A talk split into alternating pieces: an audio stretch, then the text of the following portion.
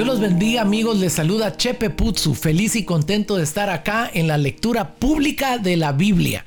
Así que hoy vamos a ver tres grandes porciones de la Biblia en donde vamos a alimentarnos de palabra fresca, de pan fresco. El primero es el Salmo 93, en donde es una exclamación de la firmeza y de la majestad de nuestro Rey Todopoderoso, de nuestro Señor.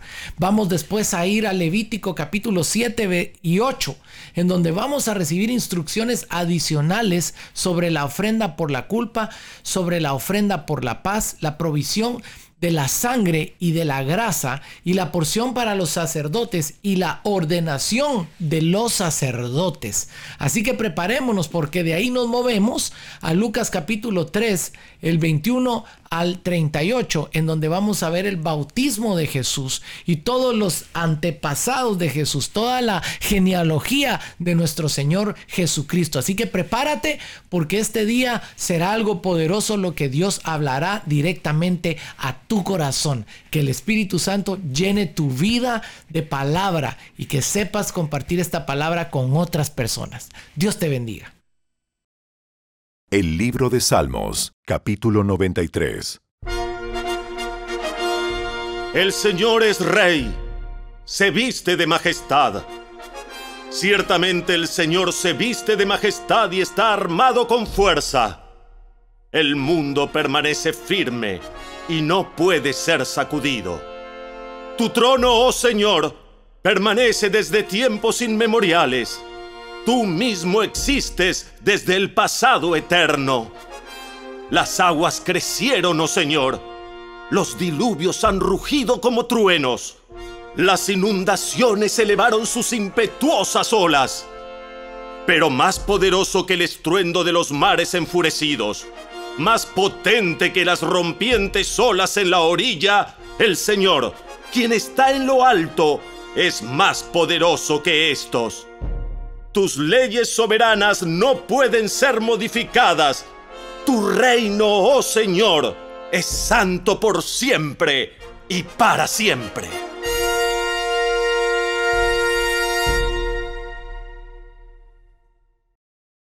El libro de Levítico, capítulo 7. Estas son las instrucciones para la ofrenda por la culpa, la cual es sumamente santa. El animal sacrificado como ofrenda por la culpa se debe matar en el lugar donde se matan las ofrendas quemadas, y su sangre debe ser salpicada por todos los lados del altar. Después, el sacerdote ofrecerá toda la grasa sobre el altar, que incluye la grasa de la cola gorda, la grasa que rodea las vísceras, los dos riñones junto con la grasa que los rodea cerca de los lomos, así como el lóbulo largo del hígado. Todo esto hay que quitarlo junto con los riñones. Y los sacerdotes lo quemarán sobre el altar como una ofrenda especial presentada al Señor. Esta es la ofrenda por la culpa. Cualquier varón de la familia del sacerdote podrá comer la carne. Debe comerla en un lugar sagrado, porque es sumamente santa. Las mismas instrucciones se aplican tanto para la ofrenda por la culpa como para la ofrenda por el pecado. Ambas le pertenecen al sacerdote que las usa para purificar a alguien, haciendo así que la persona sea justa ante el Señor. En el caso de la ofrenda quemada, el sacerdote podrá quedarse con la piel del animal sacrificado Toda ofrenda de grano que haya sido cocida al horno, preparada en una cacerola o en un sartén, le pertenece al sacerdote que la presenta. Todas las demás ofrendas de grano, ya sean de harina seca o harina humedecida con aceite de oliva, se repartirán equitativamente entre todos los sacerdotes, los descendientes de Aarón. Estas son las instrucciones con respecto a las distintas clases de ofrendas de paz que se pueden presentar al Señor. Si presentas una ofrenda de paz como una expresión de acción de gracias, el animal de sacrificio acostumbrado debe ser acompañado de varias clases de pan preparados sin levadura, panes planos mezclados con aceite de oliva, obleas untadas con aceite y panes de harina selecta mezclada con aceite de oliva. Esta ofrenda de paz por acción de gracias también debe ser acompañada de panes hechos con levadura. Un pan de cada clase deberá presentarse como ofrenda al Señor. Estos panes pertenecerán al sacerdote que salpica la sangre de la ofrenda de paz contra el altar. La carne de la ofrenda de paz por acción de gracias deberá comerse en el mismo día que se ofrece. No se permite guardar ninguna parte para la mañana siguiente. Si llevas una ofrenda para cumplir un voto o como una ofrenda voluntaria, la carne deberá comerse en el mismo día que se ofrece el sacrificio, pero lo que quede podrá comerse al día siguiente. Toda la carne que quede hasta el tercer día deberá quemarse por completo. Si al tercer día se come algo de la carne de la ofrenda de paz, la persona que la presentó no será aceptada por el Señor no recibirás ningún mérito por haberla presentado, pues para entonces la carne estará contaminada. Si la comes, serás castigado por tu pecado. No se permite comer carne que toque cualquier cosa ceremonialmente impura. Deberá quemarse por completo.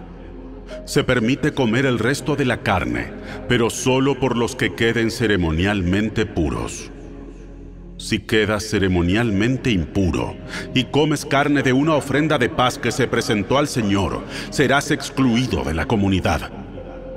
Si tocas cualquier cosa que sea impura, ya sea contaminación humana o un animal impuro o cualquier otra cosa impura y detestable, y luego comes carne de una ofrenda de paz presentada al Señor, serás excluido de la comunidad. Después el Señor le dijo a Moisés, Da las siguientes instrucciones al pueblo de Israel. Nunca deberás comer grasa, ya sea de ganado, de oveja o de cabra. Nunca deberás comer la grasa de un animal encontrado muerto o despedazado por animales salvajes, aunque puede usarse para cualquier otro propósito. Cualquiera que coma la grasa de un animal presentado como ofrenda especial al Señor será excluido de la comunidad donde sea que vivas. Nunca deberás consumir la sangre de ningún ave o animal. Todo el que consuma sangre será excluido de la comunidad. Entonces el Señor le dijo a Moisés, Da las siguientes instrucciones al pueblo de Israel. Cuando presentes una ofrenda de paz al Señor, lleva una parte como ofrenda al Señor Preséntala al Señor con tus propias manos, como una ofrenda especial para Él. Lleva la grasa del animal junto con el pecho y levanta el pecho como una ofrenda especial al Señor. Luego, el sacerdote quemará la grasa en el altar, pero el pecho le pertenecerá a Aarón y a sus descendientes. El muslo derecho de la ofrenda de paz se le dará al sacerdote como ofrenda. El muslo derecho siempre se le dará al sacerdote que ofrece la sangre y la grasa de la ofrenda de paz.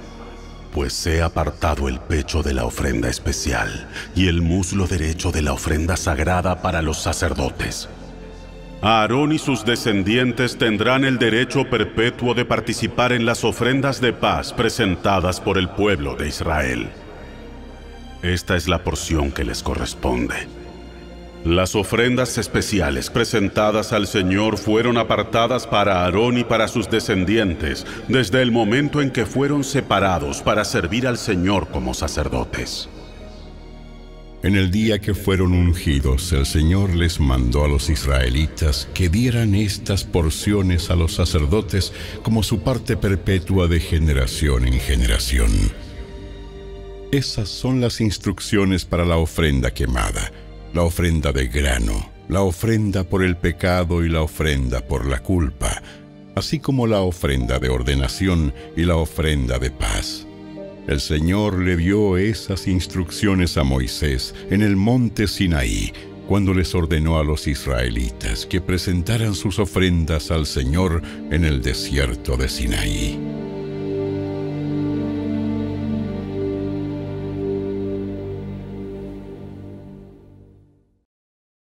Libro de Levítico, capítulo 8.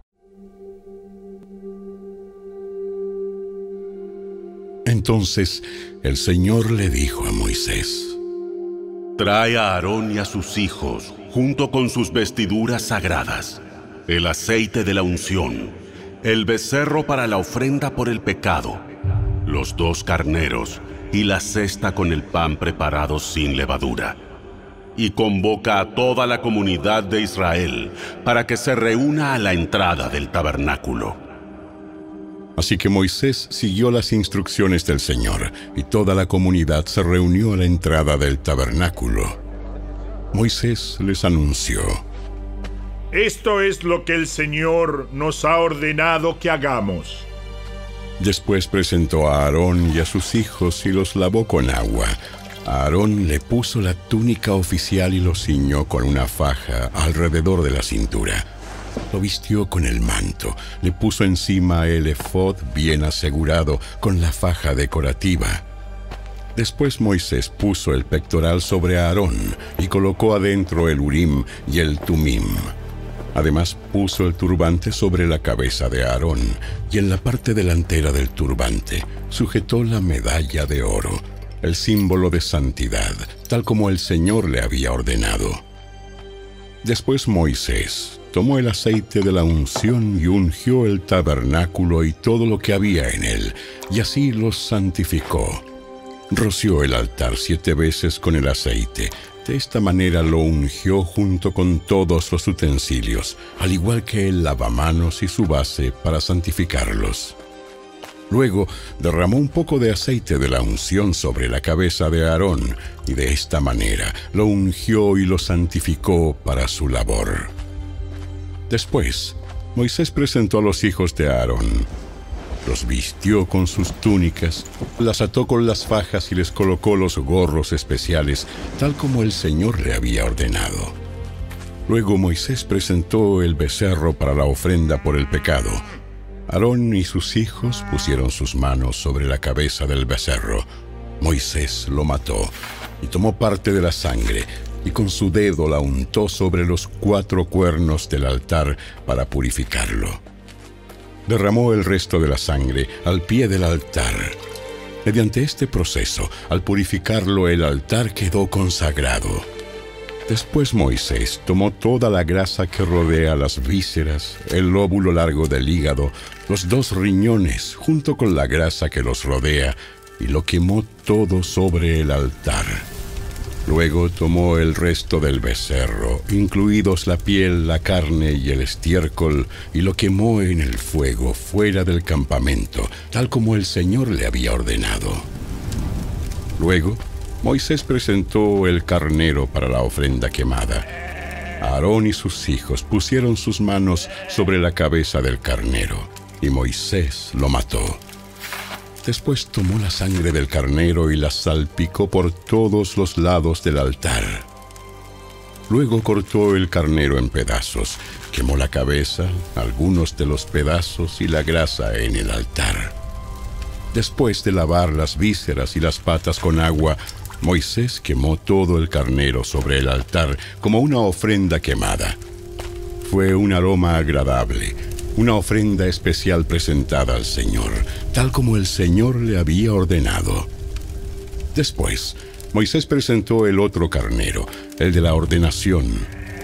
Aarón y sus hijos pusieron sus manos sobre la cabeza del carnero, y Moisés lo mató. Después tomó un poco de la sangre y se la untó a Aarón en el lóbulo de la oreja derecha, en el pulgar de la mano derecha y en el dedo gordo de su pie derecho. A continuación, Moisés presentó a los hijos de Aarón y les untó un poco de la sangre en el lóbulo de la oreja derecha, en el pulgar de la mano derecha y en el dedo gordo del pie derecho. Luego salpicó el resto de la sangre por todos los lados del altar. Acto seguido, Moisés tomó la grasa del carnero, que incluye la grasa de la cola gorda, la que rodea las vísceras, el lóbulo largo del hígado, los dos riñones con la grasa que los rodea, junto con el muslo derecho. Encima de estos puso un pan plano preparado sin levadura, un pan mezclado con aceite de oliva y una oblea untada con aceite de oliva. Estos panes los tomó de la cesta de los panes preparados sin levadura que se había colocado en la presencia del Señor. Entonces Moisés puso todas estas cosas en las manos de Aarón y sus hijos y las levantó al Señor como una ofrenda especial. Luego, Moisés les quitó de las manos todas estas ofrendas y las quemó sobre el altar, encima de la ofrenda quemada. Esta era la ofrenda de ordenación. Era un aroma agradable, una ofrenda especial presentada al Señor. Después Moisés tomó el pecho y lo levantó como una ofrenda especial al Señor. Esta era la porción que le pertenecía a Moisés del carnero de la ordenación, tal como el Señor le había ordenado.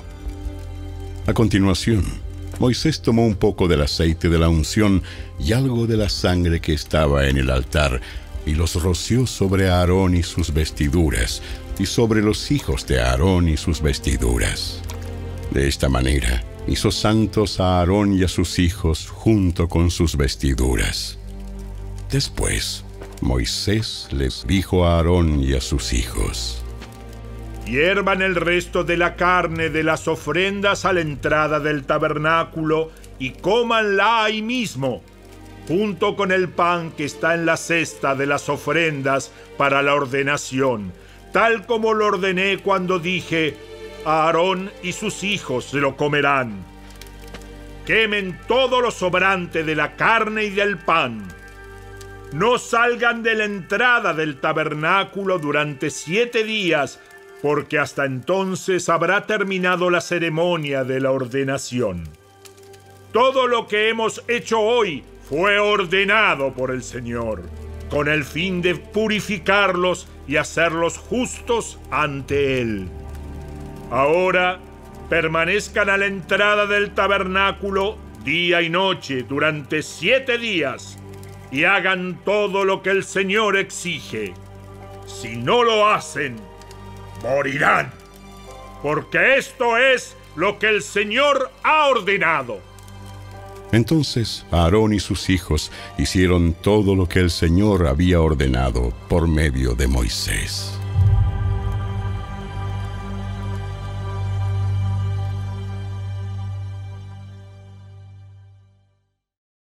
El Evangelio según Lucas, capítulo 3. Cierto día, en que las multitudes se bautizaban, Jesús mismo fue bautizado.